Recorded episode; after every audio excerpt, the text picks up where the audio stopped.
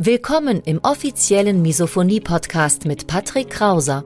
Misophonie, der Hass auf Geräusche, ist weit verbreitet, aber in der Öffentlichkeit wenig bekannt. Betroffene reagieren plötzlich mit Wut, Panik und Aggression auf Schmatzgeräusche sowie auf andere alltägliche Geräusche. Oftmals fühlen sie sich gezwungen, die jeweilige Situation zu verlassen. Dein Gastgeber und Wegbegleiter Patrick ist selbst betroffen und hat es geschafft, einige seiner Trigger abzumildern und manche sogar zu löschen. Im Misophonie-Podcast erfährst du, wie auch du deine Reaktion auf Geräusche abmildern kannst, um wieder mehr Lebensfreude und Lebensqualität zu erleben. Und jetzt viel Spaß mit dieser spannenden Podcast-Folge. Hallo, mein Name ist Patrick Krauser. Ich bin Autor, Blogger und Misophoniker. Ja, und im heutigen Video soll es mal darum gehen, was Misophonie eigentlich ist. Und ganz wichtig die Frage natürlich, wie können Angehörige mit der Misophonie umgehen? Viel Spaß im Video. Okay, beschäftigen wir uns erstmal mit der ersten Frage, was ist Misophonie überhaupt? Die Misophonie übersetzt bedeutet wörtlich Hass auf Geräusche. Und ja, bei der Misophonie handelt es sich um eine selektive Geräuschintoleranz, bei der der Betroffene, wie zum Beispiel auch ich, ja, reflexartig auf bestimmte alltägliche Geräusche wie zum Beispiel Kauen, Schmatzen, Kuliklicken, Uhrticken, wie auch immer, reagieren und die Misophonie entsteht durch Konditionierung.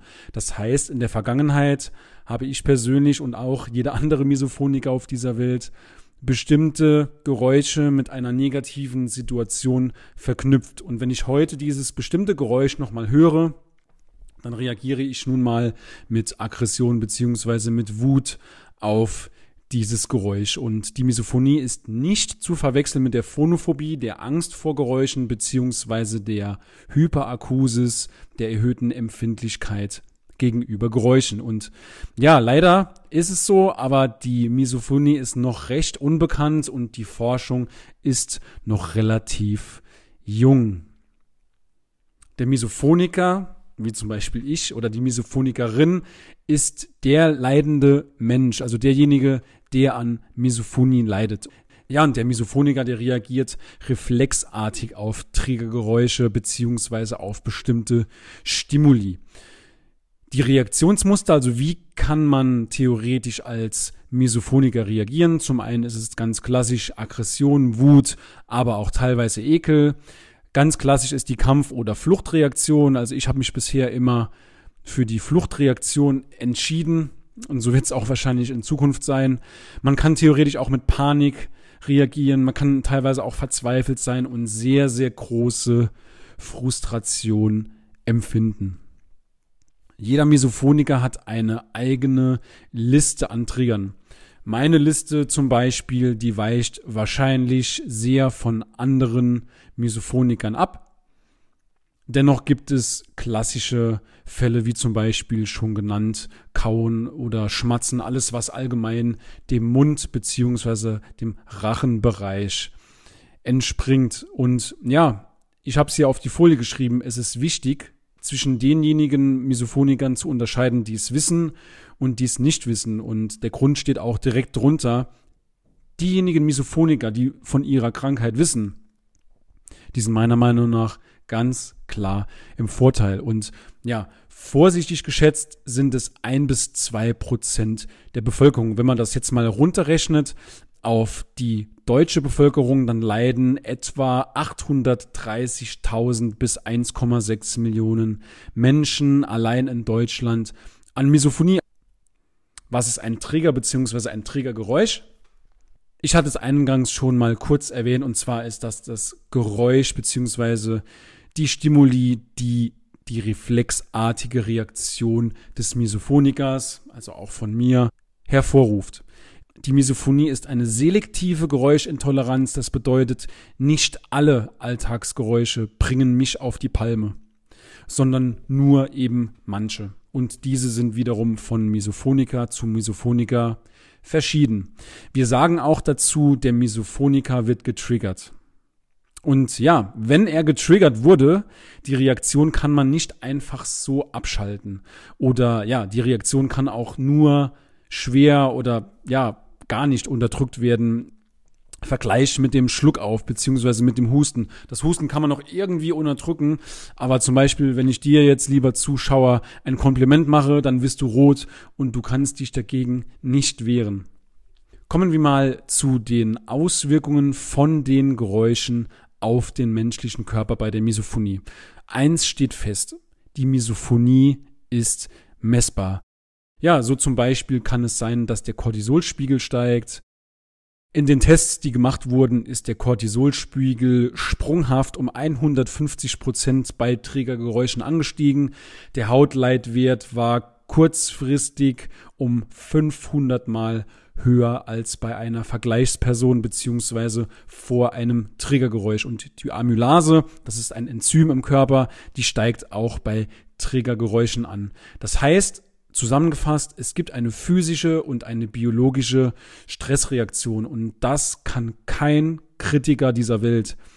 Alle Menschen, die sagen, Misophonie sei ein Hirngespinst, sei ausgedacht, das wäre eine Charakterschwäche von uns, die können sich dem nicht entziehen. Es ist schwarz auf weiß bewiesen, dass die Misophonie real ist.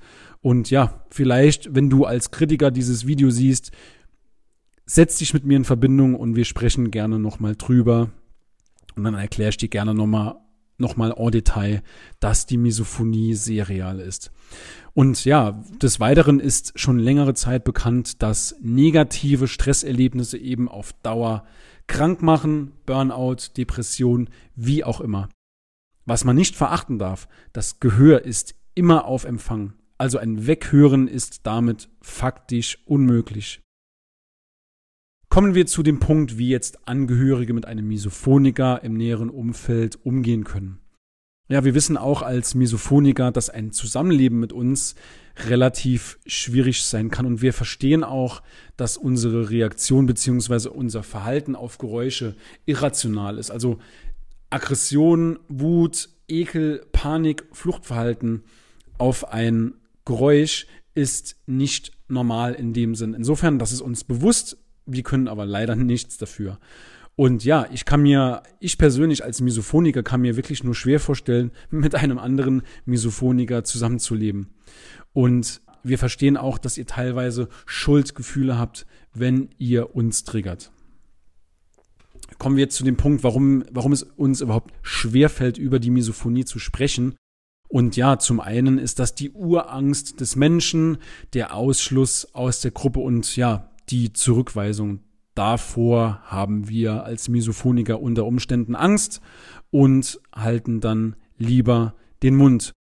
Zum anderen handelt es sich natürlich auch um einen gesunden Selbstschutz, weil ihr werdet sicher einsehen, wenn man über die Misophonie spricht, dann macht man sich natürlich auch zu einem gewissen Maße angreifbar und die Misophonie kann gegen den Misophoniker verwendet werden ja, warum es uns noch schwer fällt, über die Misophonie zu sprechen.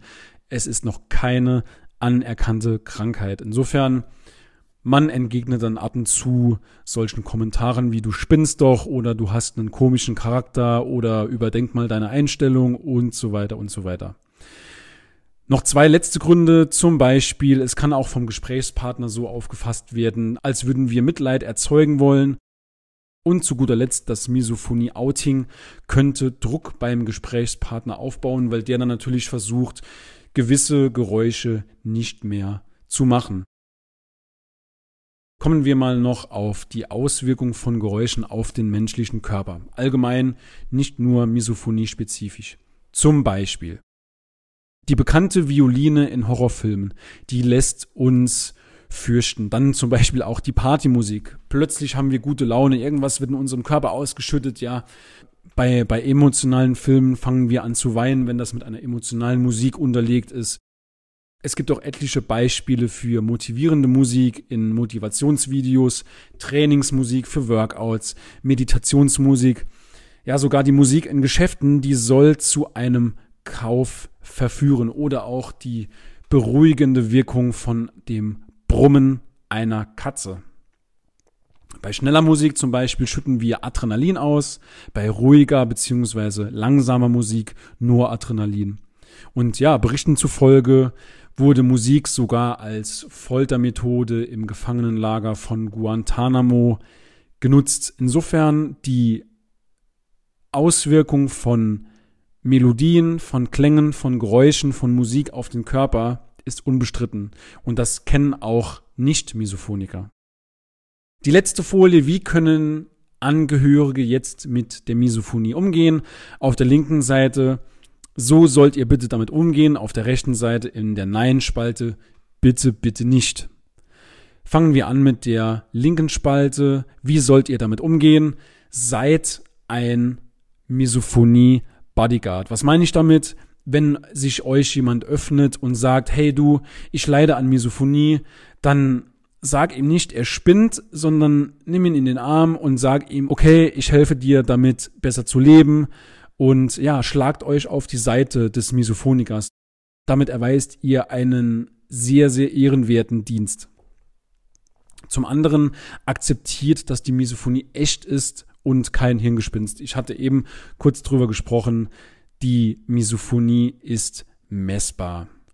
Der nächste Punkt, lasst den Misophoniker bitte flüchten, ohne beleidigt zu sein. Das heißt, wenn der Misophoniker, wenn er flüchten muss vom Tisch, dann ruft ihm nicht hinterher, sondern lasst ihn einfach in Ruhe und ja, seid nicht beleidigt. Kein Grund, beleidigt zu sein. Ja, nimmt die Misophonie auf jeden Fall ernst, zeigt Interesse und bildet euch weiter soweit es geht. Und ja, schafft auf jeden Fall Bewusstsein dafür, dass ihr auch als Nicht-Betroffene einen wesentlichen Anteil im Leben des Misophonikers habt. Wollen wir noch kurz darauf eingehen, wie ihr bitte nicht mit der Misophonie umgehen sollt. Zum Beispiel Sätze wie stell dich nicht so an, das ist nur ein Geräusch, hör doch einfach weg, ignoriere das Geräusch. Das haben wir eben gesehen. Das Weghören ist nicht möglich und ja, die Reaktion fällt reflexartig aus. Das heißt, ich kann euch auch nicht verbieten, zu niesen oder rot zu werden, wenn ich euch ein Kompliment mache. Seid auch nicht ignorant und ja, überschüttet uns nicht mit Mitleid. Das will kein Misophoniker haben. Besteht auch bitte nicht drauf, zusammen zu essen, wenn der Misophoniker sich entscheidet, dass er alleine essen möchte. Dann ist das nun mal so. Aber die zehn Minuten kriegt ihr auch alleine rum. Ja, und zu guter Letzt, ihr braucht auch auf keinen Fall Schuldgefühle zu haben, wenn ihr uns triggert. Ja, insofern, das wär's schon mit diesem heutigen Video. Wenn du als Misophoniker persönlich Interesse hast, mit mir an deiner Misophonie zu arbeiten, dann schreib mich gern bei Instagram an. Der Link zu meinem Instagram-Profil steht in der Beschreibung. Und ja, alles Gute und bis zum nächsten Video. Ciao, ciao.